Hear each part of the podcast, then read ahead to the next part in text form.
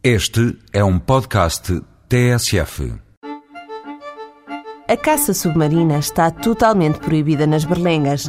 Talvez seja por isso que o mergulho no mar se faz sempre na companhia de salemas, meros, budiões e outros peixes que tais.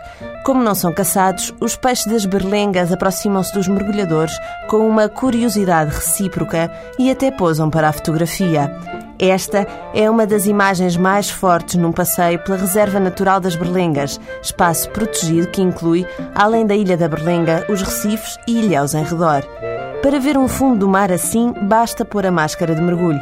Nem é preciso ir para fora de pé. Para ver outras preciosidades da reserva já se torna mais difícil, porque as espécies protegidas, algumas únicas no mundo, encontram-se na zona de reserva integral, onde ou se é cientista ou não se consegue entrar.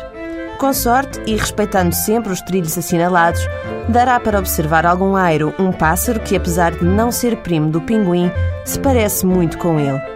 Nas berlengas, o equilíbrio ecológico é difícil. À ilha só devem chegar 350 pessoas por dia para se distribuírem por praias, grutas e pelos caminhos do farol. Os lugares para pernoitar são escassos e frugais, mas compensam a ausência de luxo com vistas extraordinárias e preços muito, muito acessíveis. Falta dizer que as berlengas só estão abertas ao público no verão. Os barcos deixam de fazer a ligação deste Peniche no dia 15 de setembro.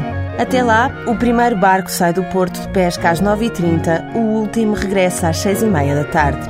E pensar que 18 euros chegam para garantir um dia em cheio.